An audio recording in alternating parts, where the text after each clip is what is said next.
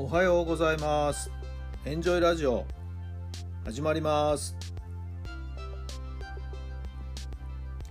この番組はあなたの素敵な未来づくりのお手伝い人と組織の診断や学びやエンジョイがお届けします。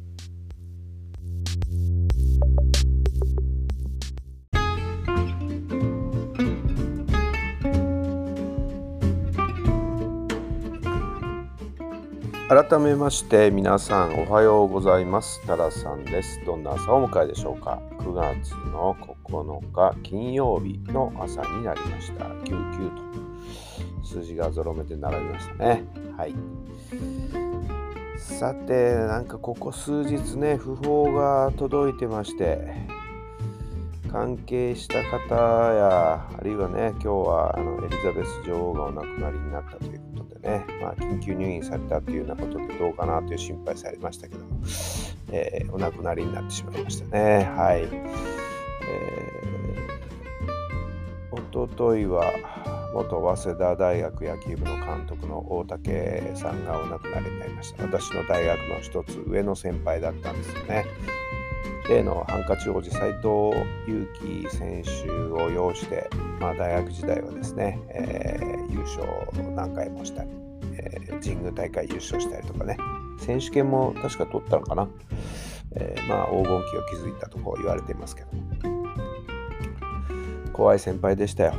はい、はい、私たち下級生にとってはね、えー、本当に怖い。存在でしたね、えー、社会人になって新日鉄月光当時の新日鉄月光の監督になった時に、えー、何度かね試合もして、えー、お話ししたことありますけど学生時代とはまたね打って変わって、えー、なんかこちらがびっくりするぐらいの丁寧な対応をする方になっておりました。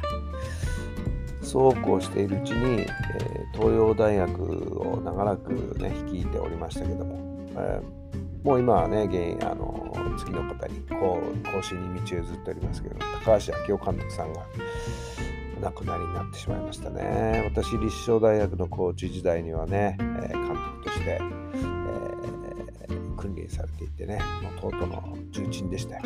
はい。えー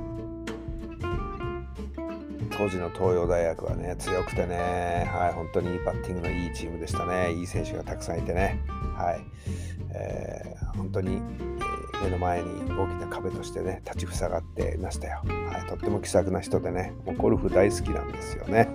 はい、えー、大変お世話になりました。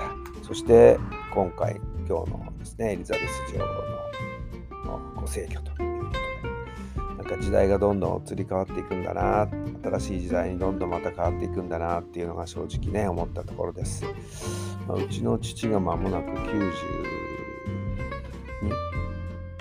かな？はい。を迎えるんですけどもね。はい。まあおかげさまでなんとか元気にやっておりますんでね。はい。まあまあ長生きしてほしいなと思っているところです。さあそれでは今日の質問にりましょう。あなたが夢に近づくための口癖は何ですか？あなたが夢に近づくための口癖は何ですか？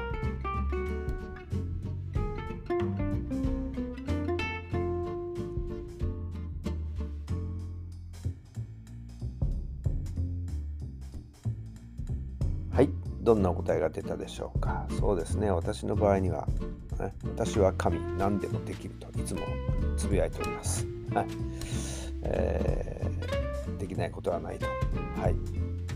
えー、常にそう自分に言い聞かせてですね、はい。えー、できるところから小さなことでもいいですからできることからコツコツとやっていこうかなと思っているんですけどもね。さあ皆さんはどんな口癖をお持ちでしょうか？少しでも自分の夢に近づくようなそんな口癖言葉がね行動を促しますんでね、はい、言葉の使い方とっても大事にしてほしいなと思います。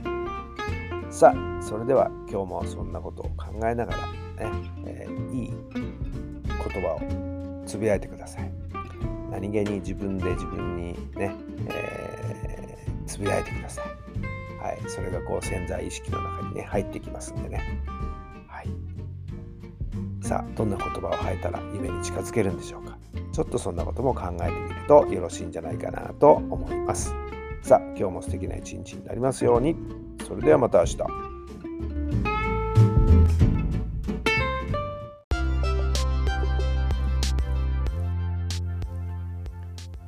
この番組は人と組織の診断や学びやエンジョイがお届けしました。